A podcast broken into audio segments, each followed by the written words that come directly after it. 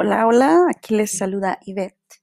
Y hoy voy a comenzar mi relato con una célebre bomba yucateca, ya que estaré conversando en mi visita a Mérida, Yucatán. Así que si no han escuchado y no saben qué es esto, no se preocupen, ahorita se van a dar una idea. Al pasar ayer por tu casa, me tiraste un limón. No me tires otro, que me hiciste un chichón. Bomba. Como ya pudieron escuchar, una bomba es una rima o copla de carácter humorístico que por lo general va dirigida a una mujer Usualmente estos versos son recitados en el contexto de un baile folclórico conocido como la jarana yucateca. Uno de los jaraneros o bailarines grita bomba y después recita el simpático cuarteto dirigido a su pareja. Pero la cosa no queda ahí. Esta le contesta con otro cuarteto de igual picardía. Hoy en día estos versos pueden ser recitados en cualquier circunstancia, ya que son bastante ingeniosos y le añaden un poquito de alegría al momento de convivir sirven para mofarse de, algún, de alguien o de algo. Y por dicha razón, hay diferentes tipos de versos, desde los blancos y puros hasta los más coloraditos. Pero hoy solo voy a compartirles los más decentes. Ya ustedes podrán buscar el resto por su cuenta. Por lo general, cuando se viaja a Yucatán y hacen algún tipo de tour, los guías los deleitan con varias bombas a través del trayecto. Se dice que el origen de estas rimas data desde la época colonial y que son un sincretismo cultural entre las tradiciones españolas y las mayas. Y aquí les otra bomba, a ver, para que se vayan acostumbrando. Ayer pasé por tu casa y sembrabas mata de arroz. Tú me engañas con una, pero yo te engaño con dos. Bomba.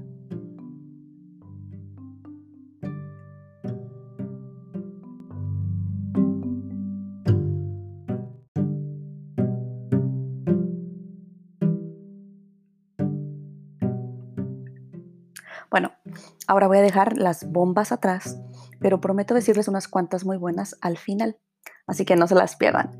Les comento que para abrir el año con broche de oro tuve la oportunidad de visitar la península de Yucatán. Si no saben dónde se localiza, no hay problema. Está en el Caribe mexicano y separa el Golfo de México del Mar Caribe. Está constituida por los estados de Campeche, Quintana Roo y por supuesto Yucatán. Estoy segura de que ya han escuchado hablar de Cancún o de la pirámide de Chichen Itza. Bueno, pues por ahí se localiza. Estuve una semana completa degustando el paladar, la vista y el oído en la ciudad blanca y capital americana de la cultura, la Gran Mérida y sus alrededores. Ya hace dos años había estado allí, pero esta vez todo fue diferente, ya que, por suerte, llegué el día que comenzaban las celebraciones de la fundación de la ciudad algo que yo realmente no conocía. Esta ciudad, la Ciudad Blanca, estaba de manteles largos por su aniversario 478. Yo sé que ahora se estarán preguntando por qué la Ciudad Blanca. Bueno, pues existen varias versiones del por qué se le llama así. Algunos dicen que es porque sus edificaciones están hechas de piedra caliza y su arquitectura es sencilla, otros discuten que porque Mérida era la ciudad donde se asentaron los hacendados poderosos, que por supuesto eran gente blanca y dejaban o delegaban la zona de la periferia para los indígenas.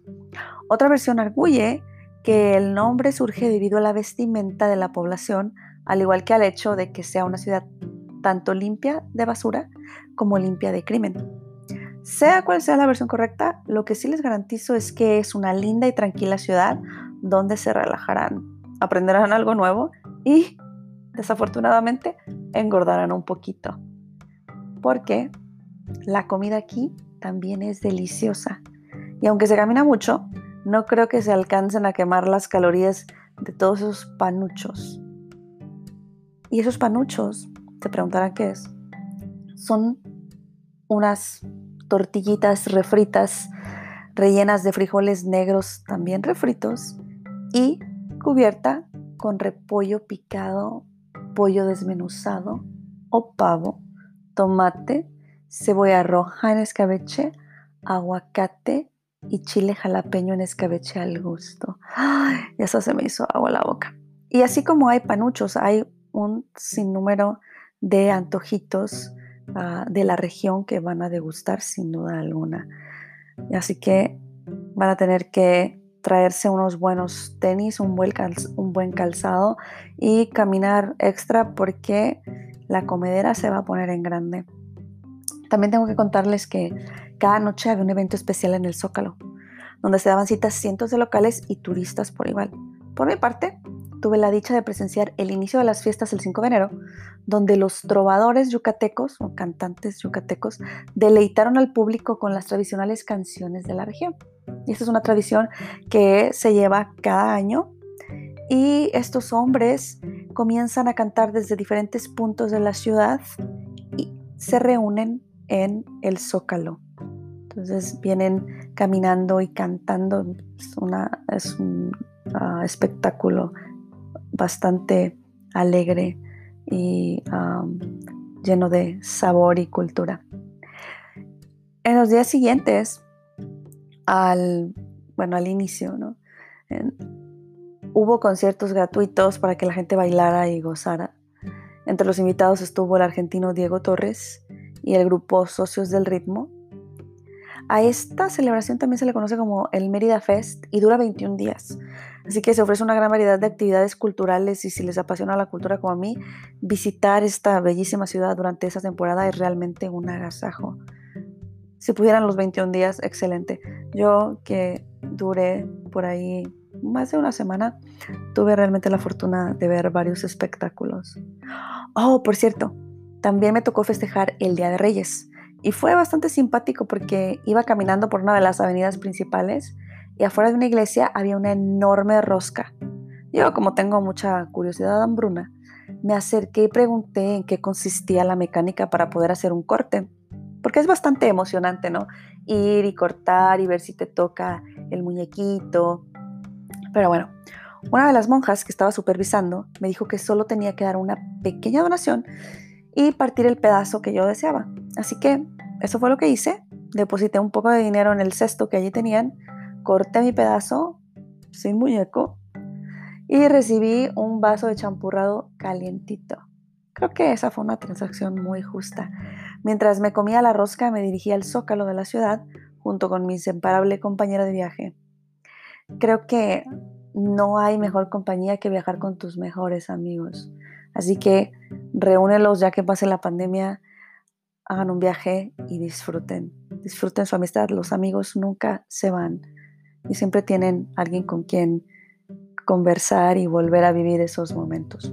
Bueno, cuando llegamos a la plaza, vamos a tomarnos la foto obligatoria frente al colorido nombre de la ciudad. Porque resulta que en México, en cada ciudad, colocan el nombre para que te hagas el selfie, ¿no? Para que la gente vea que estuviste ahí. Cuando estábamos ahí entre que peleándonos con los otros turistas para ver quién se pone primero y porque no quiero que salgas en mi foto, me percaté de las famosas sillas confidentes. Estas son un tipo de banca de cemento pintada de color blanco y están esparcidas por toda la ciudad. Para que la imaginen mejor, su forma se asimila a la letra S. Así que las dos personas sentadas allí quedan frente a frente. Es igual al famoso mueble francés tête à tête o cabeza a cabeza, ¿no? La traducción.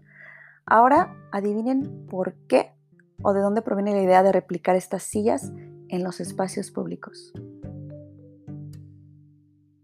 Tan, tan, tan, tan. Sí, adivinaron. Dicen las malas lenguas que se debe a una historia de amor. Cuenta la leyenda que el padre de una chica que estaba siendo cortejada por un apuesto galán era un poco celoso, pero le permitía que conversara con él. Eso sí, en una banca del parque para que no cayeran en la indecencia. Sin embargo, luego se percató de que aún allí se podrían dar sus bañas. Por lo tanto, se le ocurrió crear una silla de las antes mencionadas para que no hubiese contacto corporal y así evitar que cayeran en la tentación. ¿Qué opinan?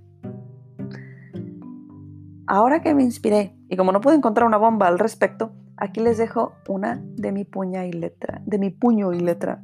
Eso sería lo que cantaría el chico y la respuesta de la mujer. Tu padre celoso es, y lo dice con todos los dientes, pero mi amor no lo pararán ni las dichosas sillas confidentes bomba. Esa sería la contestación de la chica. No te preocupes, mi amor, de los celos de mi padre. Yo te amaré sin control, aunque él me cuelgue de un alambre. Bomba. Bueno, ahí estoy comenzando, ya mejoraré mi técnica, después escucharán bombas por todos lados. como podemos imaginar por la leyenda de las sillas, el padre de esta chica debió haber sido un hombre muy pudiente. Y menciono esto porque en Mérida hubo una época de gran riqueza y esplendor que todavía se puede observar en el conocido Paseo Montejo. Lo que escucharán ahora es la trova de la ciudad cantando acerca de la famosa avenida. Aunque quizás no podrán descifrar todas las palabras, al menos tendrán una idea de la música tradicional que se toca durante los 21 días de Mérida Fest. Espero que la disfruten. 30 segundos, pero muy valiosos.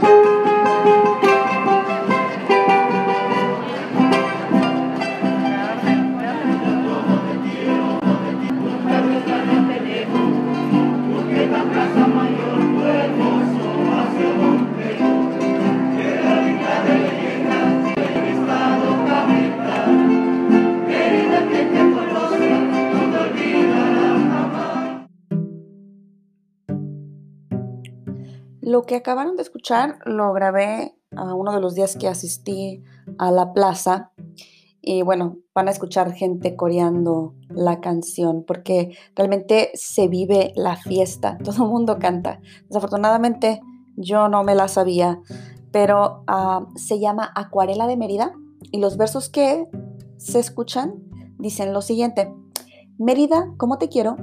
Nunca de extrañar te dejo. Tu quieta plaza mayor tu hermoso paseo de Montejo, tierra linda de leyendas de mi estado capital, Mérida. Quien te conozca no te olvidará jamás. Y eso es cierto, sí. Ahora les voy a decir qué tiene de especial el mencionado Paseo de Montejo.